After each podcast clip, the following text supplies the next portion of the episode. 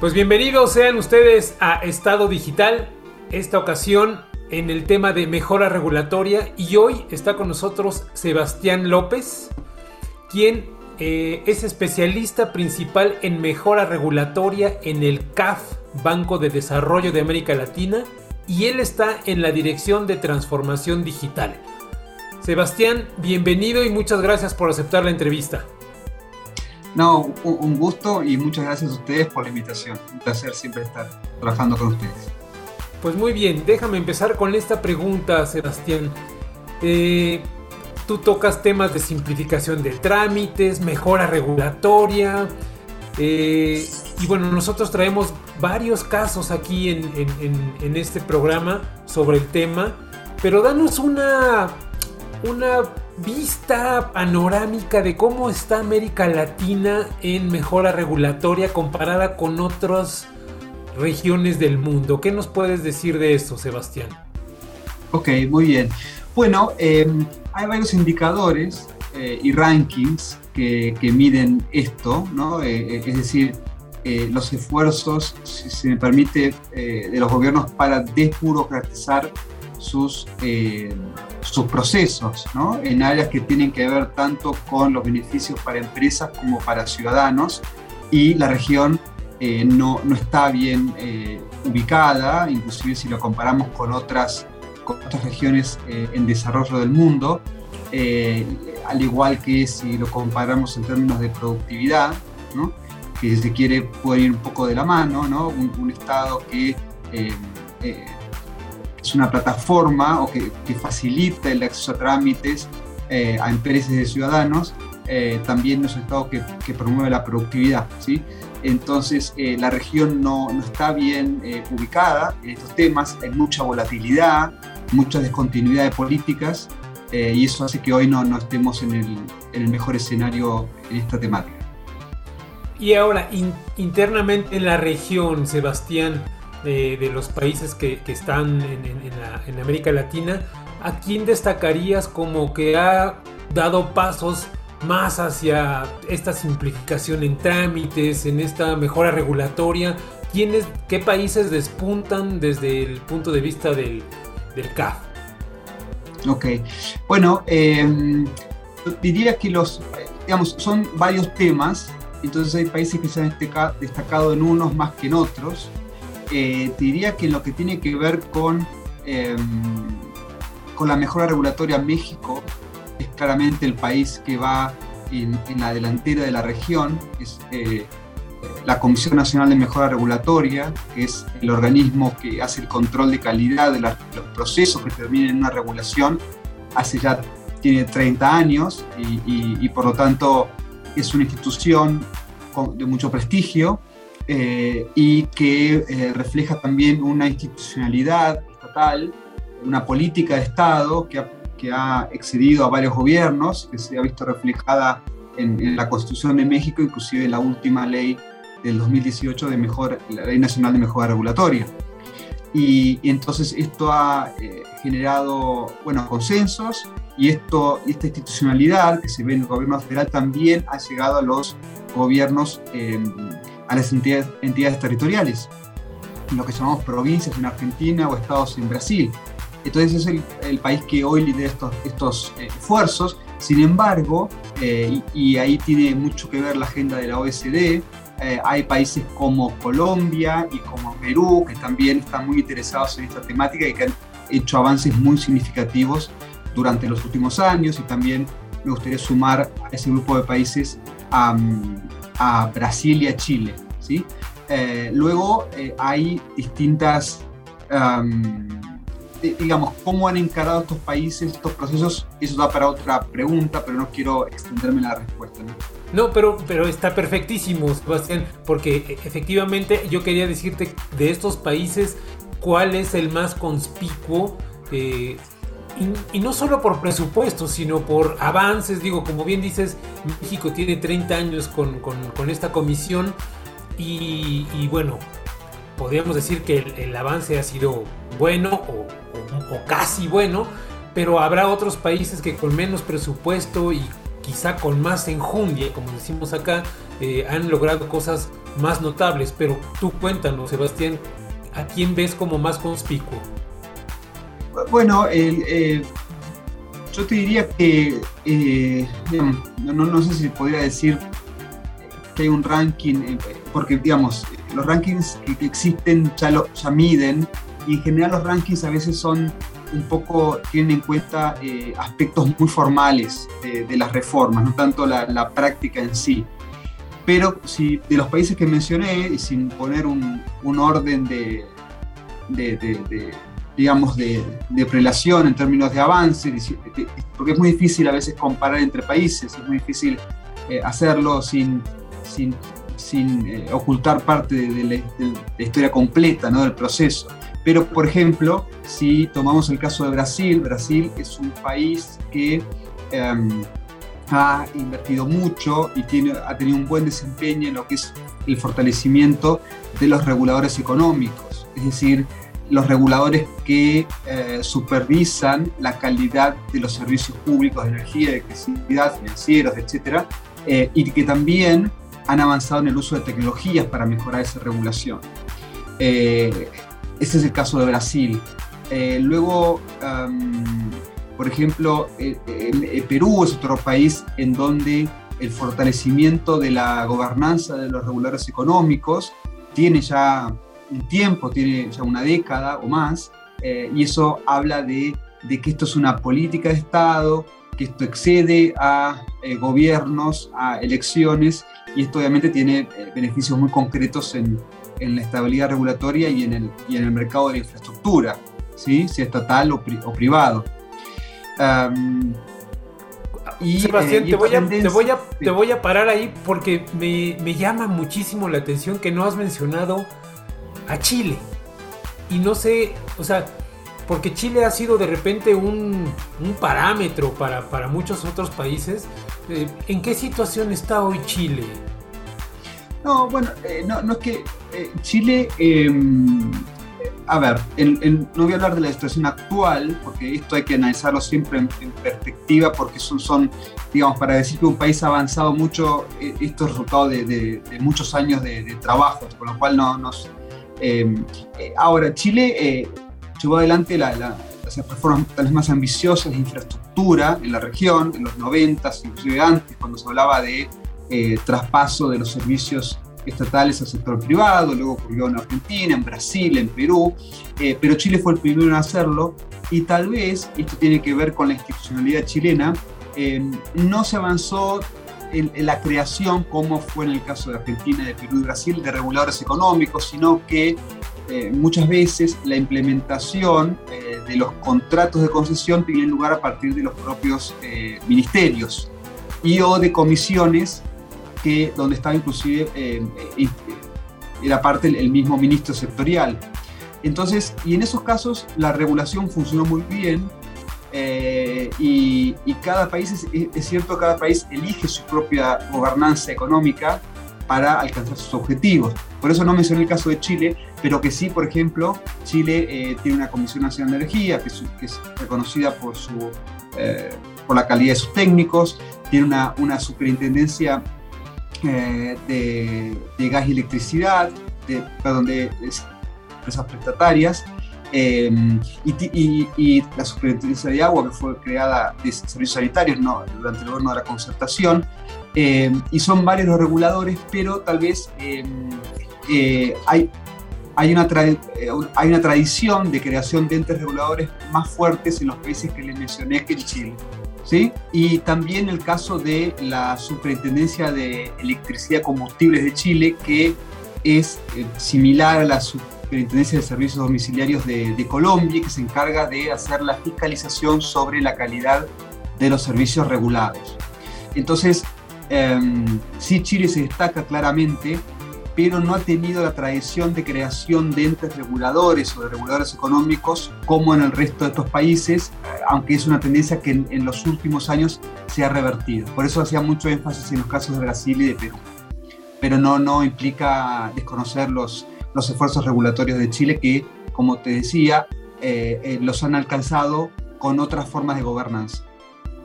Perfecto. Y esto me da pie justamente, Sebastián, para preguntarte cómo se da eh, o, qué países han, porque mejora regulatoria no necesariamente quiere decir que aprovechen la tecnología. Y ahí es donde quiero incluir yo este, esta herramienta, quienes están utilizando tecnología, ya sea propietaria, ya sea de terceros, para, para irse hacia un tema que, va a beneficiar absolutamente al ciudadano primero y quizá al, gobierno mismo, ¿no? Correcto. Sí, hoy creo que en cualquier área eh, de, las políticas públicas, hoy eh, eh, quien sea que esté liderando esos procesos tiene que sí o sí em, abordar la, transformación digital. O sea, no es una opción, o no, no existe la posibilidad inclusive debatir si me conviene o no, porque digamos, esto es el, mercado y el sector público avanzan, obviamente a velocidades diferentes, pero avanzan hacia eso, hacia una eh, interoperabilidad total, te diría, eh, eh, y, ya no es una opción. Entonces, en materia de soluciones digitales, en analítica de datos también, em, lo que hemos visto es que se han hecho muchos esfuerzos a nivel de gobierno central, es decir, aquellos que, aquellas entidades del Estado que hacen el, delivery, es decir, eh, prestan servicios a los ciudadanos, ¿sí? pero tal vez no, los progresos no han sido similares en aquellas entidades que, cuya función es fiscalizar a terceros, es decir, a empresas.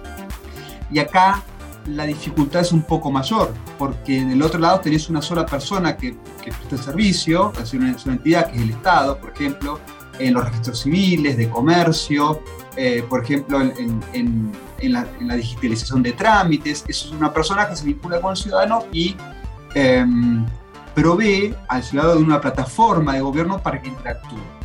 En el caso de los reguladores, como los reguladores eléctricos, de agua, eh, de alimentos, de salud, aquí es más complejo porque es, utilizar las tecnologías para mejorar esa supervisión que antes, sigue existiendo, pero que antes era en papel. Entonces entramos en un terreno un poquito más eh, eh, desafiante, pero no por eso menos importante. ¿Y por qué no por eso menos importante? Porque un regulador que adopta los datos, o sea, que adopta una cultura de datos, y que esa cultura del dato se impregna en la gestión y que eso eh, luego em, eh, se apalanque en soluciones digitales, es un regulador que va a incrementar exponencialmente su capacidad de gestión para eh, hacer una mejor fiscalización de la calidad de los servicios prestados a los consumidores. Es desafiante, pero es absolutamente necesario y los beneficios para los consumidores son enormes, enormes porque de hecho inclusive eso permite empoderar al, propio consumidor para tomar sus propias decisiones. Por ejemplo, la Comisión Reguladora de las Comunicaciones de Colombia, que creó una metodología de web scrapping, em, a partir de esas barridas que hace de las diferentes páginas de cientos de operadores, sistematiza los precios y permite que el consumidor en, en un clic o en dos clics pueda hacer una comparación de precios y elegir el mejor plan de eh, mensajería o de internet eh, para su beneficio, cosa que, por ejemplo, hoy en muchos países eso es imposible. Hay que hablar con amigos, hay que eh, estar sujeta a la captura regulatoria de muchas empresas, de aquellas que tienen mayor penetración en el mercado. Entonces, esto es una de las, de las aplicaciones que, que te mencionaba. Y cuéntame algo, Sebastián. Hace, hace rato decías claramente México tiene 30 años trabajando en esto. Y hace 30 años eh, las tecnologías de, desarrolladas internamente era lo que permeaba básicamente a muchos gobiernos. Hoy, ¿cómo lo estás viendo? ¿Qué cambió esta tendencia? ¿Se mantiene? ¿Cómo lo ven ahora? Eh, eh, mira, em, los casos, en el caso de México, en el caso de la mejora regulatoria, em, se hace eh, uso de tecnologías, pero te diría que en, ese aspecto concreto de la mejora regulatoria, eh, si, bien si bien con AMER avanzado en, y bueno, el ministro de línea han avanzado en la digitalización de los, de los trámites, de los servicios, todavía, y es natural que sea así, existe mucho, mucho trabajo de tipo analógico. ¿sí? Y, creo que todavía no están dadas las condiciones para reemplazar eh, los procesos analógicos por digitales para evaluar el costo-beneficio de una regulación, que es un poco el trabajo de la, CONAMER, o por ejemplo, por lo menos supervisar ese proceso. Ahora, eh, entonces eh, hay, digamos, hay aspectos que, que, se pueden ir beneficiando gradualmente de esta transformación digital y otros que no, y otros en donde hoy continuar apostando por la profesionalización de la gestión, la autonomía de los reguladores es, es, es la clave y es el, el es el, digamos, la estrategia a seguir.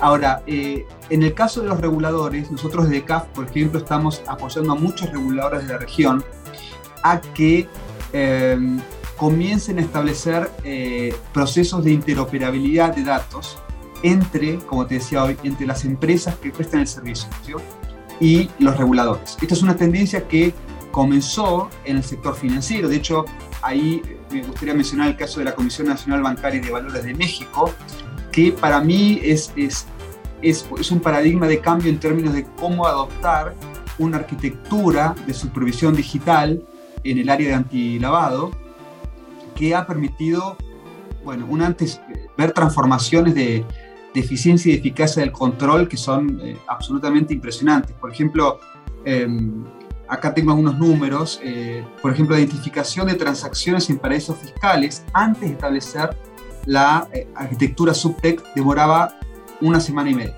¿sí? Hoy, esta identificación de transacciones de ese origen se puede hacer en 0,01 segundos. ¿no? Otro caso, por ejemplo, identificación de transacciones por menores de edad, mayores de 80 años, empresas menores de 3 años de antigüedad, demoraba una semana. Hoy se hace en 3 minutos. Y así puedo avanzar con muchos ejemplos.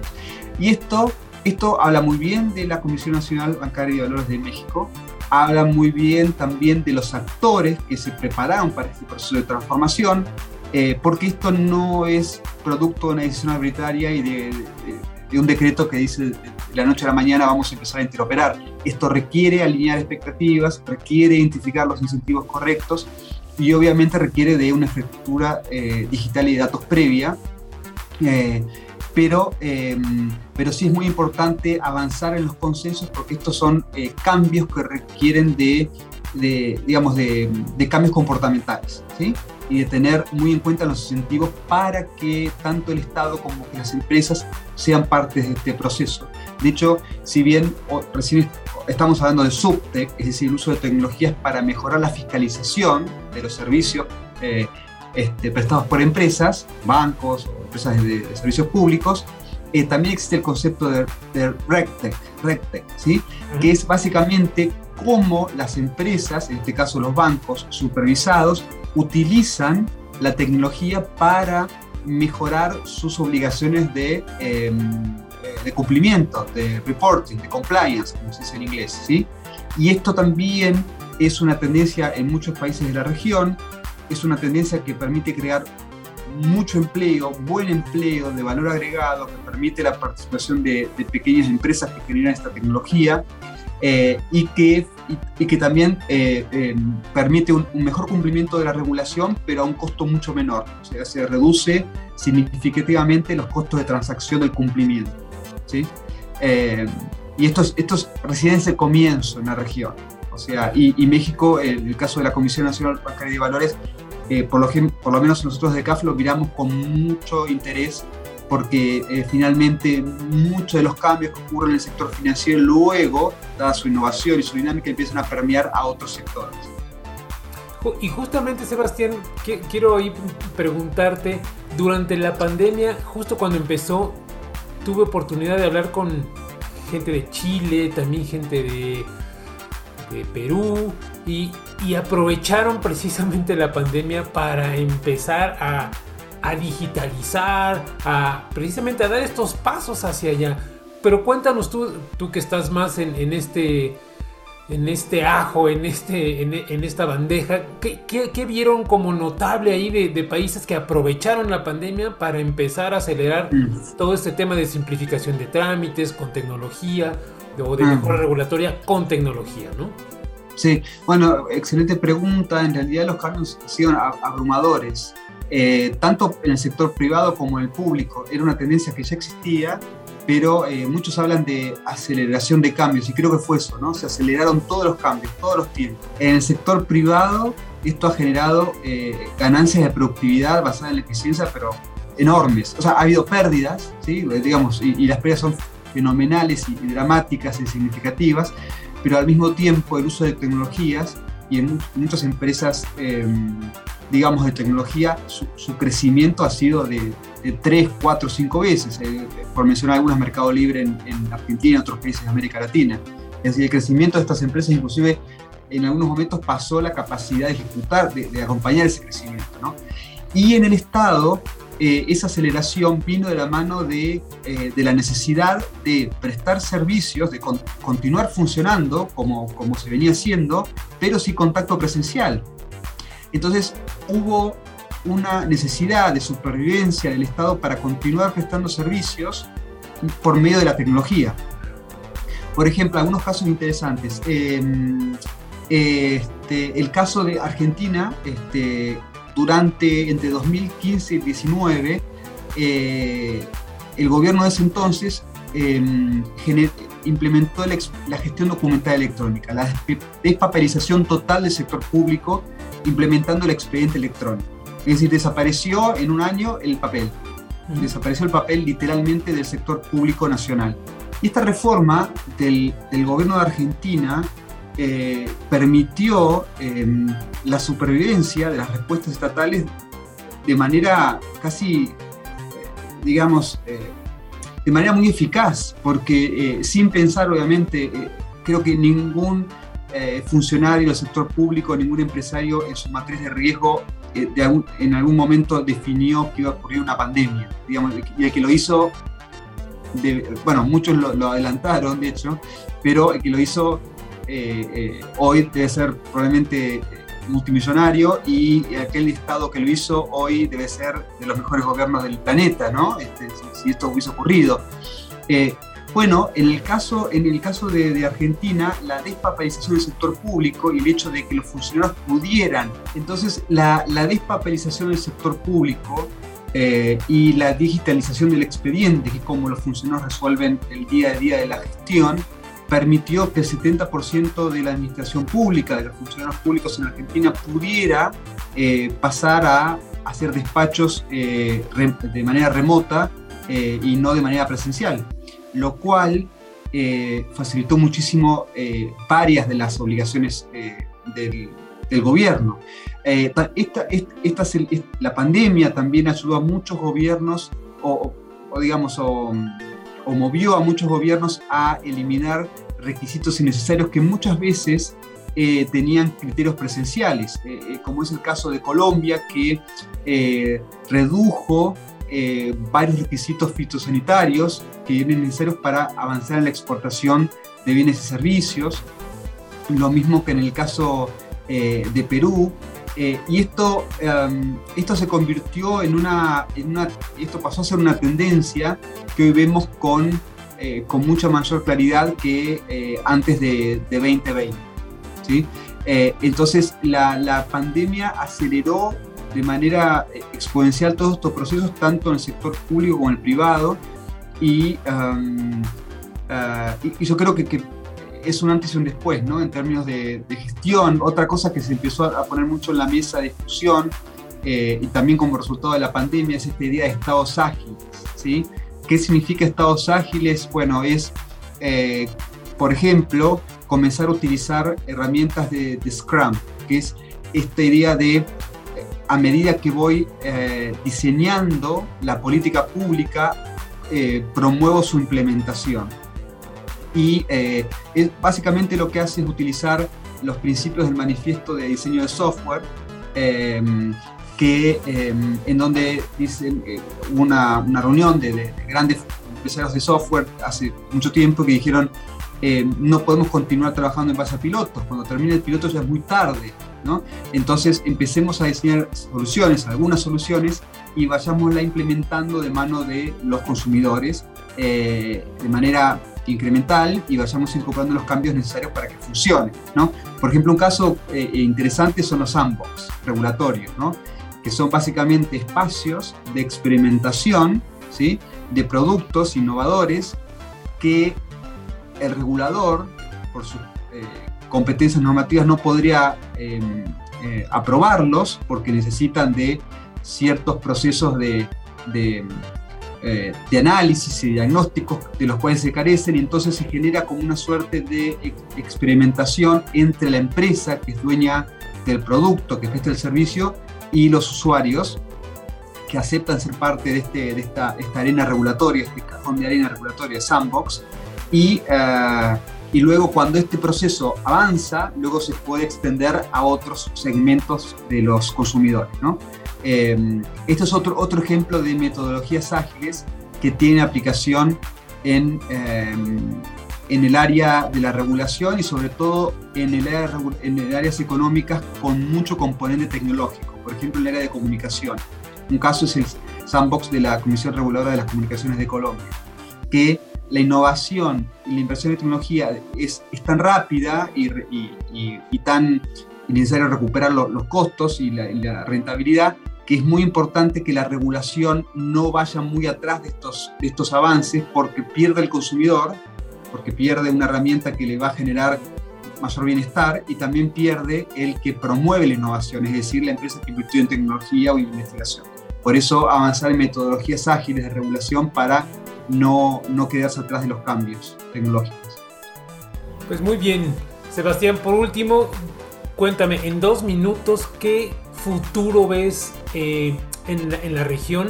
O sea, se dieron los pasos durante la pandemia en varios países, pero desde, desde tu perspectiva en el CAF, eh, Banco de Desarrollo de América Latina, ¿cómo ven que esta tendencia continúe eh, una vez que ya decidieron ir hacia un futuro con menos trámites y más digitalizado?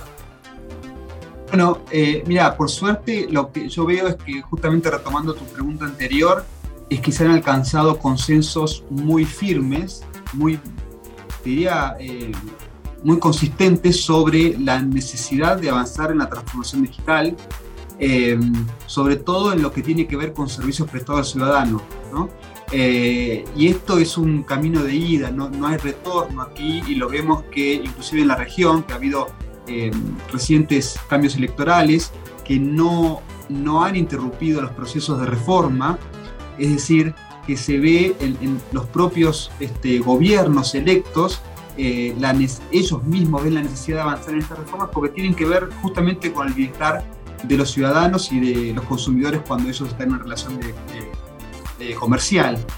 Eh, entonces, yo soy muy optimista y creo que muchos de mis colegas en CAF también lo son, por, mí, eh, respecto de que, em, de que esto es un proceso eh, que va a, seguir ocurriendo en donde los gobiernos eh, son, uh, digamos, donde los gobiernos son conscientes de que genera solo beneficios para la eficiencia del sector público y para la efectividad de los servicios que presta, y en donde sí, tal vez ahí el rol de eh, los eh, bancos de desarrollo, de los organismos multilaterales es muy importante para, si, querés, si me permitís, para acelerar aún más estas reformas. ¿sí?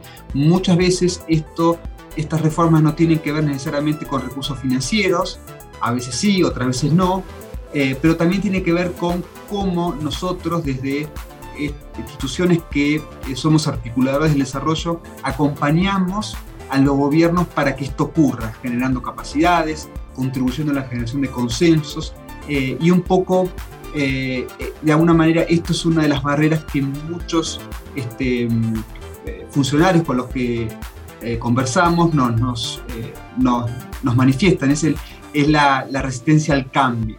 ¿Sí? La, eh, adoptar la tecnología, sobre todo en el sector público, es desafiante, es complejo, em, pero, y ahí es donde nosotros podemos contribuir más, en, en facilitar estos cambios, contribuir a los consensos y permitir que estas reformas ocurran.